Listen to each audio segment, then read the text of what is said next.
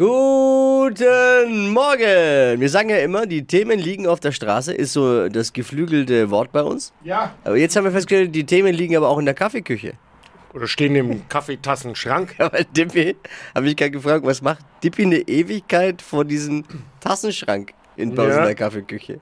Ja, weil du nicht, dich nicht entscheiden konntest, Nein, ne? ist ja gar nicht so einfach. Kennen viele, die in der Firma vor dem Kaffeetassenschrank stehen. Was nimmt man da für eine? Und aus welchem Grund?